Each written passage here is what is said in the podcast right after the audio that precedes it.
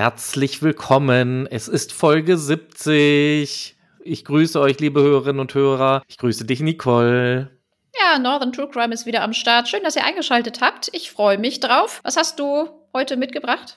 Schon 70 Folgen, das ist unfassbar, oder? Ich war dabei, einen ganz besonderen Fall vorzubereiten, aber der nahm so viel Zeit in Anspruch und der nahm immer größere Ausmaße und wurde immer größer und verworrener. Und da habe ich mir gedacht, nee, dafür brauche ich wirklich Zeit, dafür brauche ich viel mehr Zeit. Und deswegen hebe ich mir diesen Fall für unsere hundertste Folge auf.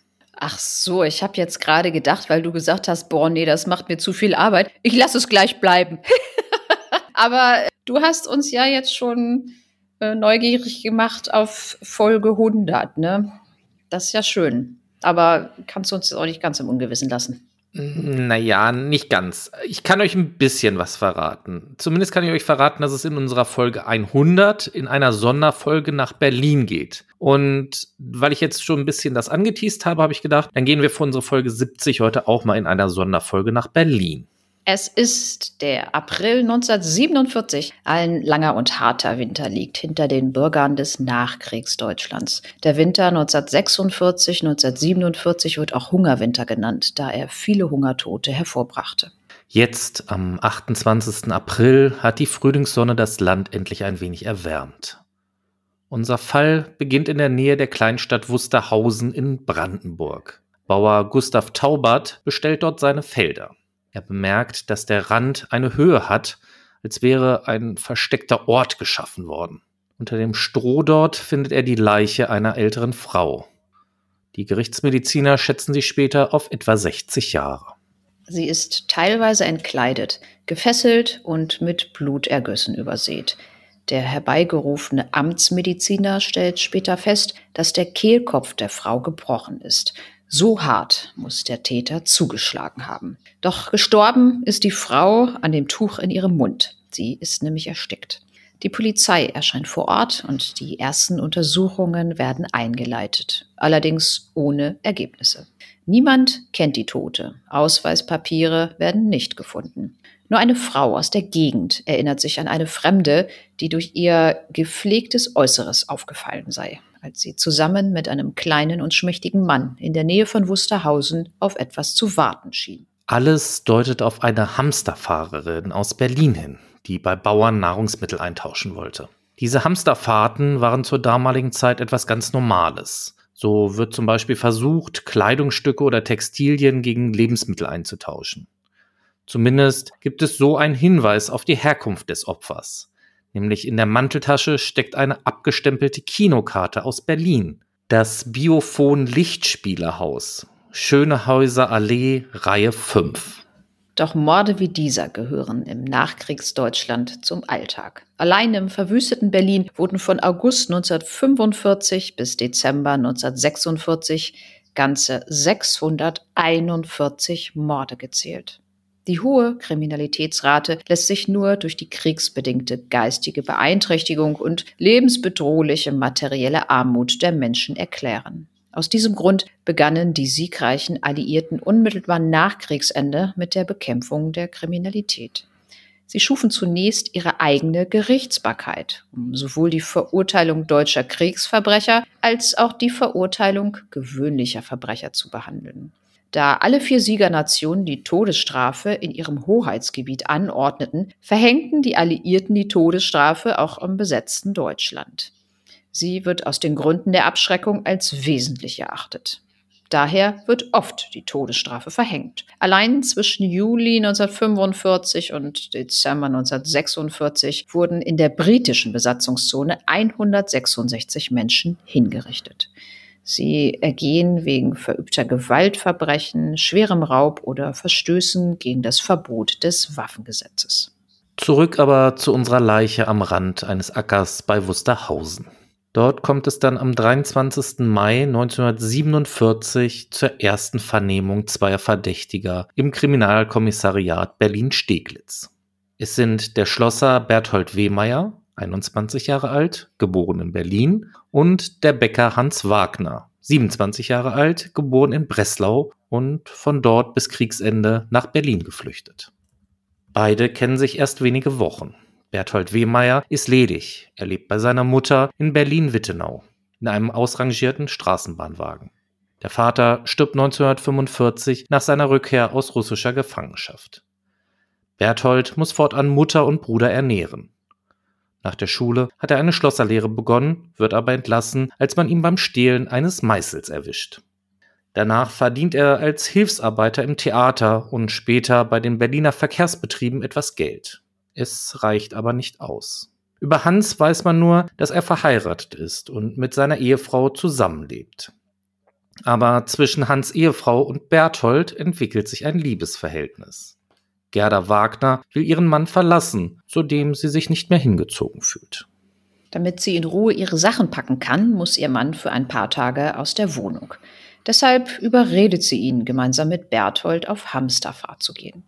Beide Männer brechen am 22. April in die Prignitz auf, um Kartoffeln zu besorgen. Wiemeyer hat etwas Gardinenstoff und ein Überschlaglaken zum Eintauschen dabei. Wagner eine lange Hose und ein solides Paar Stiefel. Am Morgen des folgenden Tages treffen sie bei Wusterhausen auf eine ihnen nicht bekannte Frau aus Berlin. Auch sie befindet sich auf Hamsterfahrt. Als sie abends die Frau wieder treffen, ist Berthold der einzige ohne Kartoffeln. Hans hat dagegen fast einen halben Zentner einhandeln können. Auch die Frau ist mit 20 Kilo recht erfolgreich gewesen. Ein Erfolg, der ihr Todesurteil bedeuten wird.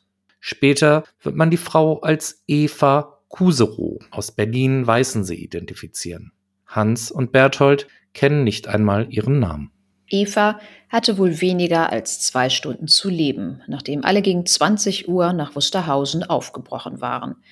Bisher stimme die Aussagen in der Vernehmung weitgehend überein. Danach widersprechen sich die Verdächtigen. Berthold war frustriert, dass nur er keine Kartoffeln bekam. Er berichtet der Polizei, dass Hans ihm daraufhin geraten habe, die Frau zu töten und die Kartoffeln zu stehlen. Er soll ihn überredet haben, bis Berthold schließlich zustimmte. Beide sollen sie vergewaltigt, geschlagen und erwürgt haben. Anders wird der Tathergang aber von Hans beschrieben. Keineswegs habe er Berthold angestiftet. Nur aus Angst vor dem körperlich weit Überlegenen habe er ihm geholfen, Eva in den Strohschober zu tragen.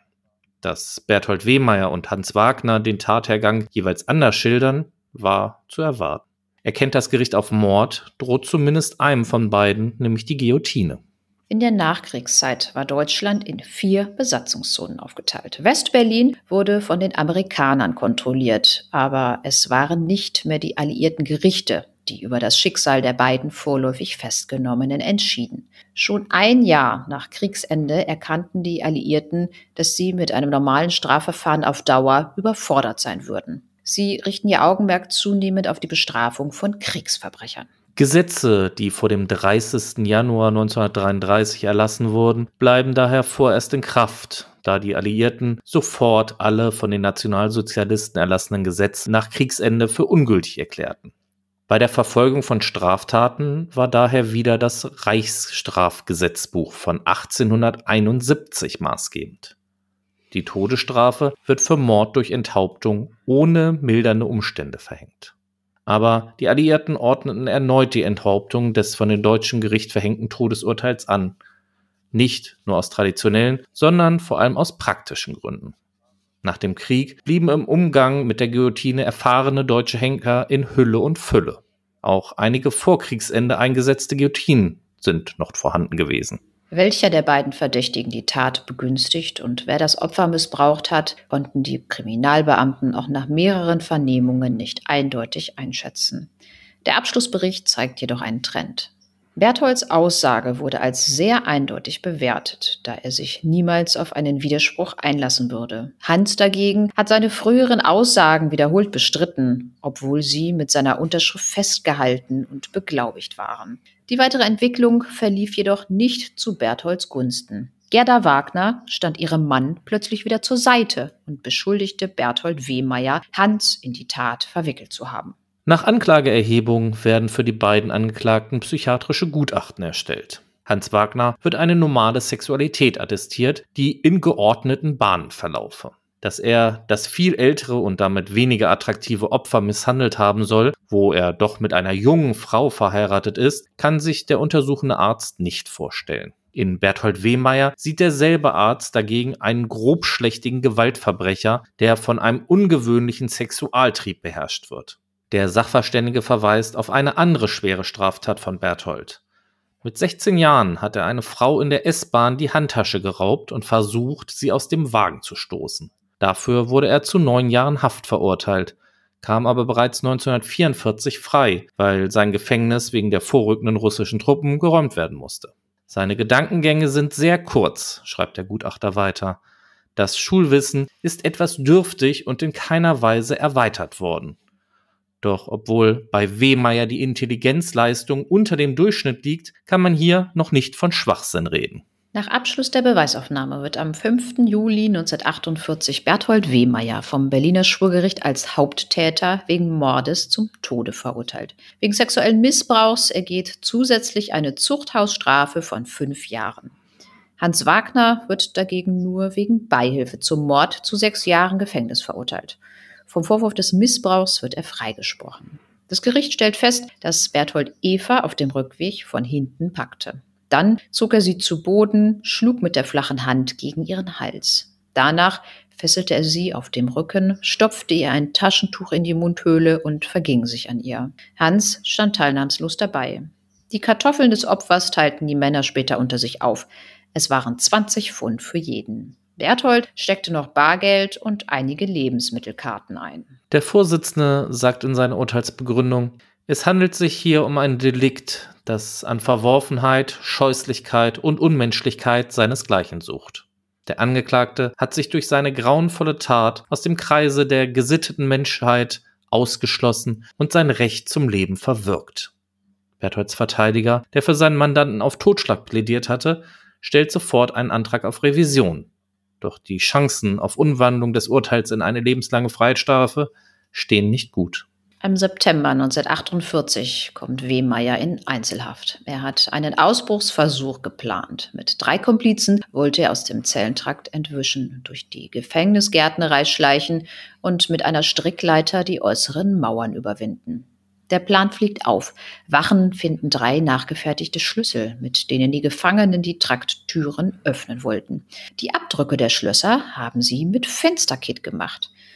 Ab jetzt wird Berthold gefesselt, bevor er seine tägliche Stunde Freigang im Hof antreten darf. Die Abschaffung der Todesstrafe wird erst im August 1948 diskutiert, als das Grundgesetz von der verfassungsgebenden Versammlung auf Schloss Herrn-Chiemsee ausgearbeitet wird. Während die Opposition von Sozialdemokraten und Kommunisten gegen die Todesstrafe dominiert, sind Konservative und Liberale mehrheitlich für die Beibehaltung der Todesstrafe. Da keine Einigung erzielt werden kann, sieht der Grundgesetzentwurf auch ausdrücklich vor, dass die Todesstrafe in Kraft bleibt.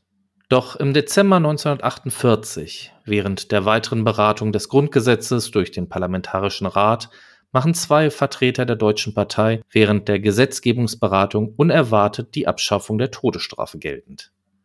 Die Deutsche Partei, weit rechts angesiedelt, gilt bis dahin als absoluter Verfechter der Todesstrafe. Nun will sie die Todesstrafe abschaffen und zugleich die Gesetzgebung bezüglich der Abtreibung verschärfen. Offenbar verunsichert dieser Vorstoß vor allem die Delegierten von CDU und CSU zutiefst. Als der Parlamentarische Rat am 6. Mai 1949 endgültig über die Todesstrafe abstimmt, ist nun auch rund die Hälfte der CDU-CSU-Fraktion für eine Abschaffung. Am 8. Mai 1949 wird das Grundgesetz und damit die Abschaffung der Todesstrafe verabschiedet. Währenddessen ist die von Bertholds Verteidiger eingereichte Revision zurückgewiesen worden. Am 10. Mai 1949 um 6.30 Uhr soll Berthold in Berlin enthauptet werden. Bereits seit dem 7. Mai laufen die Vorbereitungen für die Hinrichtung. Der Scharfrichter wird informiert, zwölf Personen des Bezirkes Tiergarten sollen als Zeugen der Vollstreckung beiwohnen. Lebensmittelmarken für die Henkersmahlzeit werden angefordert und 300 rote Zettel gedruckt, auf denen die Hinrichtung bekannt gegeben wird. Sie sollen nach der Vollstreckung am Berliner Litfaßsäulen geklebt werden. Durch Hinweise auf einen neuen Zeugen und einen allerdings rasch abgelehnten Antrag auf ein neues Verfahren erreicht Berthold Wehmeyers Anwalt zumindest eine Aufschiebung der Hinrichtung um einen Tag.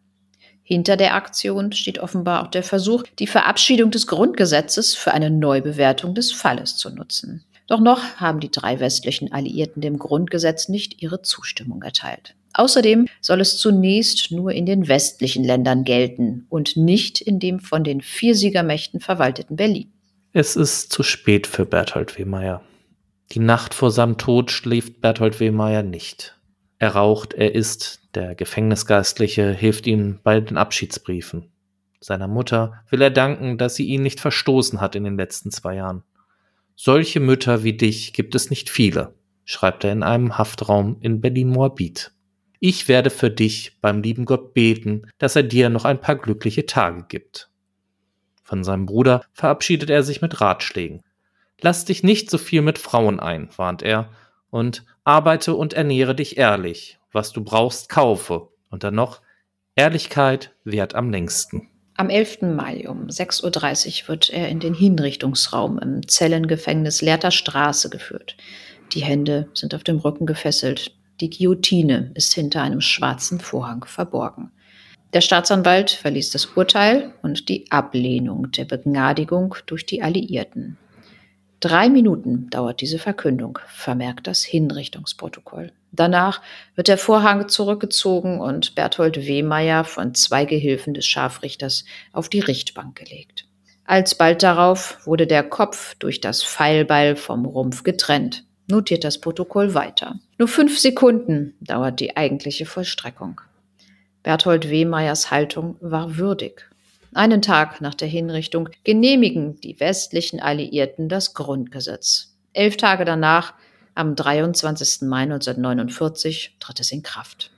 Fortan wird kein von einem Gericht der Bundesrepublik Deutschland zum Tode verurteilter mehr hingerichtet. In den westlichen Ländern nicht und auch nicht in Westberlin. Nach dem 23. Mai wäre Wehmeier nicht mehr getötet worden. In der DDR wurde die Todesstrafe erst 1987 abgeschafft. Hans Wagner wird drei Monate vor dem Ende seiner Haftstrafe begnadigt und entlassen. Mehrfach bedroht er den neuen Ehemann seiner früheren Ehefrau, die während seiner Haftstrafe die Scheidung eingereicht hatte. Hans muss deshalb wieder ins Gefängnis. Am 15. April 1988 meldet er sich noch einmal bei der Berliner Staatsanwaltschaft um Einsicht in seine Strafakte zu beantragen. Danach verliert sich seine Spur. Dieser Fall zu unserer 70. Folge habe ich extra rausgesucht, weil es etwas Besonderes ist. Es handelt sich nämlich hier bei Berthold Wehmeier tatsächlich um den letzten Menschen, der von einem deutschen Gericht zum Tode verurteilt wurde und dessen Todesstrafe auch noch vollzogen worden ist. Nicole, was hältst du von dem Fall? Also erstmal, als ich das so gelesen habe, äh, da habe ich mir auch gedacht, ja, mein Gott, wie soll man das sagen? Also das ist ja eine Tragik in dem Fall. So kurz bevor die Todesstrafe abgeschafft wird, wird da noch jemand hingerichtet? Das kann es wohl echt nicht sein, oder? Ja, gut, ne? Also es war nichts beschlossen, es war nichts bestimmt. Das heißt, du erinnerst dich an Paragraph 1 des Strafgesetzbuches, ne? Ja, aber man kann ja wenigstens diese Vollstreckung, das ist ja nun, äh, ja, da jemanden noch kurz vorher umzubringen, obwohl man, obwohl alles darauf hinausläuft, dass diese Vollstreckung abgeschafft wird. Pff, Mann. Also ob das noch sein musste, weiß ich echt nicht ich, ich kann deine Gedanken verstehen, aber ich glaube, wenn man so überlegt, Ende der 40er Jahre, ich glaube, da war auch gar nicht so dieser Gedanke groß, dass er jetzt wirklich die letzte Person sein würde, die durch die Guillotine stirbt, weil da war es ja doch relativ an der Tagesordnung, dass Leute hingerichtet worden sind. Ja, wir haben ja die Zahlen gesagt, ne, was da an Menschen hingerichtet wurde, aber auch wie viele Morde da begangen wurden. Das ist ja unglaublich. Also das hatten wir, glaube ich, diesen einen Fall. Ich weiß gar nicht genau, wie, wie hieß der in. Der Trümmermörder aus Hamburg, meinst du, ne? Ähm, ja, da auch, aber auch noch was noch so, so ein bisschen später war, den ich mal gemacht hatte, dieser Mar Mariottini oder wie die hieß. Eva Mariottini. Da ja auch so, dass das, mh, dass das alles so ein bisschen. Die Frau mit dem Pers äh, Persermantel, ja, ne? Ja, genau, so ein bisschen skrupellos war und Menschenleben äh, doch irgendwie nicht so viel wert waren, hat man ja in diesem Fall hier auch gesehen. Für so ein paar Kilo Kartoffeln hier jemanden umgebracht.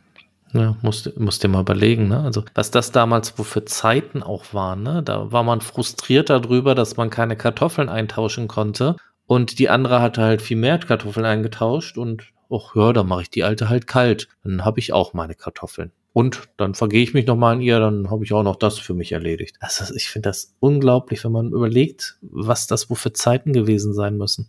Ja, aber die Menschen, wenn du nichts zu essen hast und äh, wohnst auf Land, dann die Landwirte, die haben ja natürlich, die waren dann wahrscheinlich fein raus. Die hatten dann, dann noch Tiere oder haben da halt was angebaut. Äh, die haben zumindest da nicht so diesen Hunger im Nacken gehabt. Aber die Leute, die aus Berlin kamen, pff, ja, da hatte wohl nicht jeder einen Gemüsegarten, ne? Da konntest du froh sein, wenn du irgendwie ein paar Stiefel hattest, dass du dir was eintauschen konntest zum Essen. Ja, aber gut, ne? Ein Zentner Kartoffeln finde ich jetzt auch schon eine ganz schöne Menge.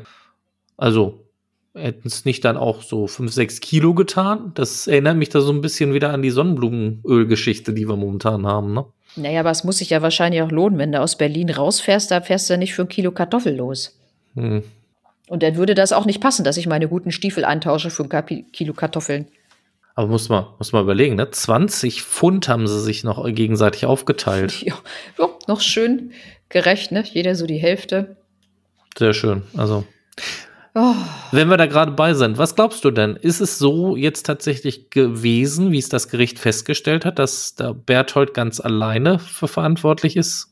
Tja, das, ich, ich weiß es nicht. Aber alleine die Tatsache, dass sie sich hinterher noch schön brüderlich die Kartoffeln aufgeteilt haben und ja, die haben, also was ich ja erstaunlich fand, die haben ja immerhin ein psychiatrisches Gutachten schon mal eingeholt. Ne? Das ist ja schon mal äh, für die damaligen Zeiten, hat wahrscheinlich auch nicht bei jedem Prozess so stattgefunden.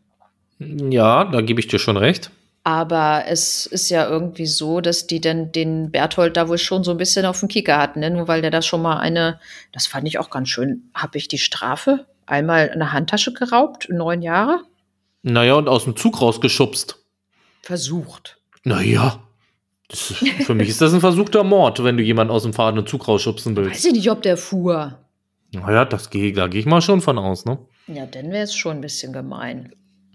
Ja, gut, er war halt vorbestraft, aber alleine das ist ja nun nicht so, dass die deswegen einfach davon ausgehen können, ja, dann da hat er schon mal irgendwie was gemacht, dann ist er das diesmal bestimmt auch gewesen. Und ja, sein Schulwissen ist jetzt auch nicht so pralle, ne? ich, ich weiß nicht, also das äh, scheint mir alles auch so ein bisschen rustikal gewesen zu sein damals.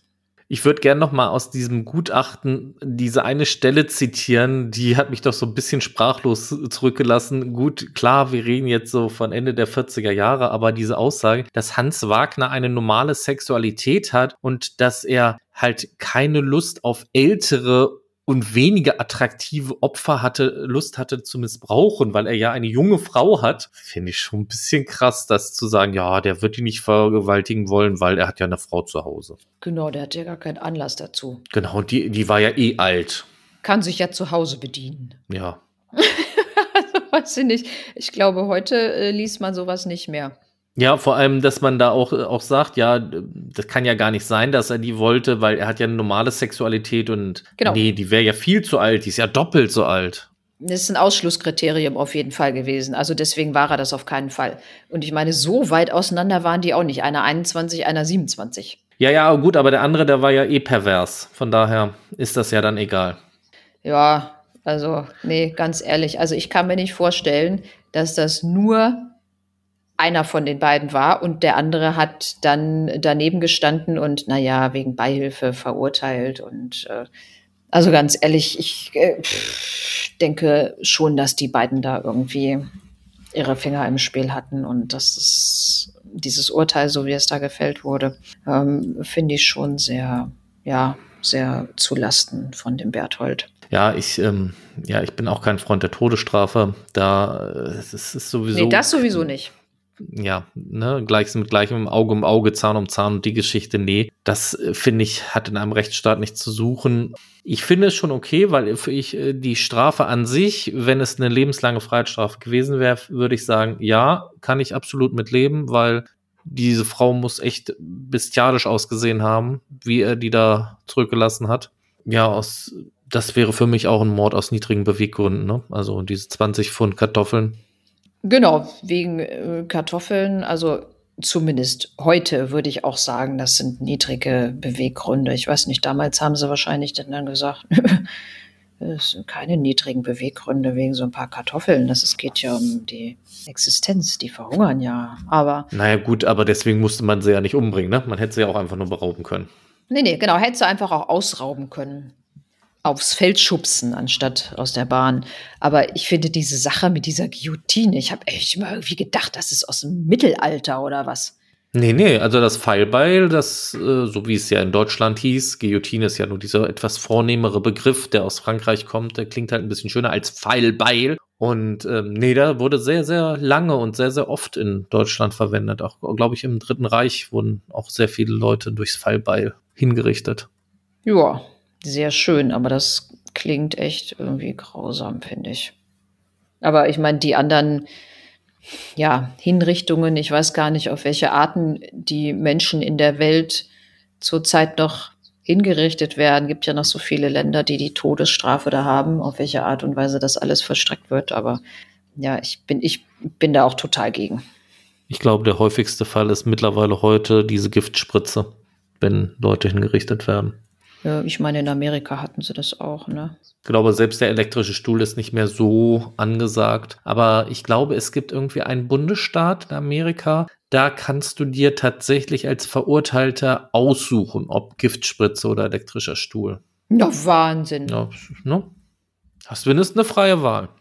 Ja, Nicole, ich habe gedacht, wir erzählen unseren Hörerinnen und Hörern auch tatsächlich mal von diesem Fall, wie es damals war, als ja, der letzte Mensch in Deutschland staatlich hingerichtet worden ist. Ja, ich finde es interessant. Also den Fall ist es auf jeden Fall, auf jeden Fall. es ist der Fall ist auf jeden Fall. Ja, genau. Ich finde es interessant, weil ich auch nicht wusste, worum es sich dabei gehandelt hat. Und ich, äh, ja, nach wie vor bin ich echt der Meinung, dass das da so kurz vor der Abschaffung, äh, dass das da echt nicht hätte sein müssen, also ganz ehrlich. Der hätte ja auch gereicht, der, der, der, dem hätten sie ja irgendwie das Urteil denn dann später nochmal umwandeln können oder so. Aber gut, du siehst ja alleine daran, dass es einen neuen Zeugen gab und ein Antrag auf ein neues Verfahren von dem Verteidiger gestellt worden ist. Und das hatte man gerade zur Auswirkung, dass die Hinrichtung um einen Tag verschoben worden ist. Ja, genau, das haben sie ja scheinbar ratzfatz abgebügelt da. Ja, also von daher, da merkte man, nee, den wollen wir auch schon noch hinrichten. Ja, wahrscheinlich ist das, ist das so, dass, ja, dass die das da unbedingt noch durchziehen wollten. Und ich weiß auch nicht, warum werden denn dann so viele Zettel an die Litfaßsäulen geklebt? Ja, damit äh, alle wissen, Hinrichtung ist erfolgreich passiert. Äh, ein Krimineller ist weniger in unseren Reihen.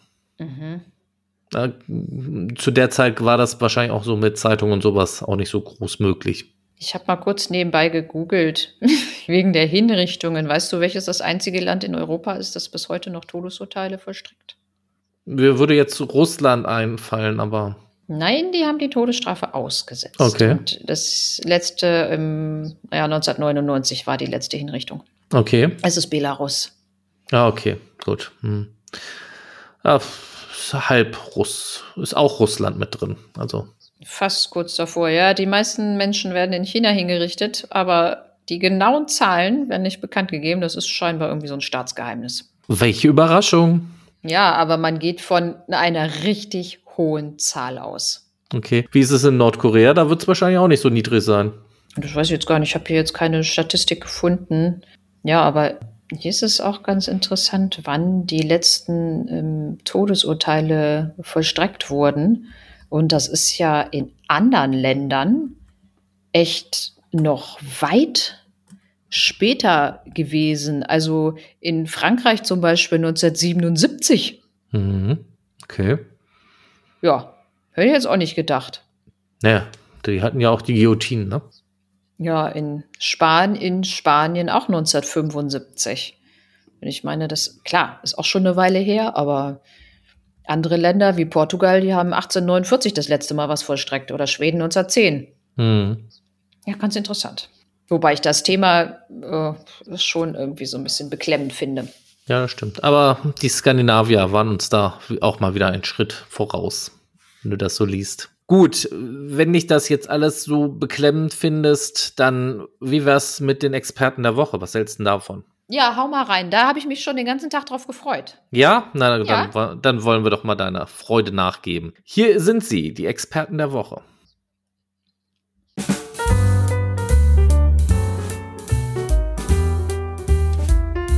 Die Experten der Woche.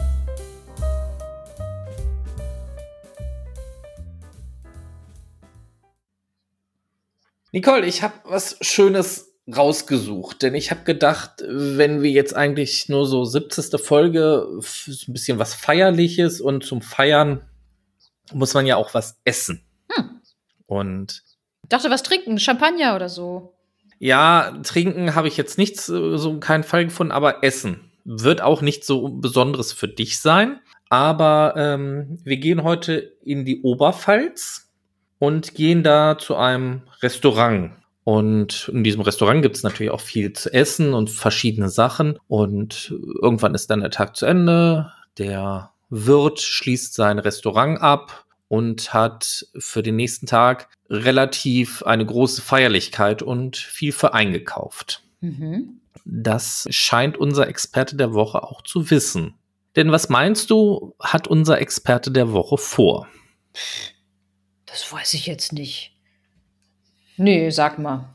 Unser Experte der Woche bricht nach Feierabend in diesen Imbiss-Restaurant ein und klaut mehrere 100 Schnitzel, Hä? 75 Frikadellen und eine undefinierbare Anzahl an Hamburgerscheiben.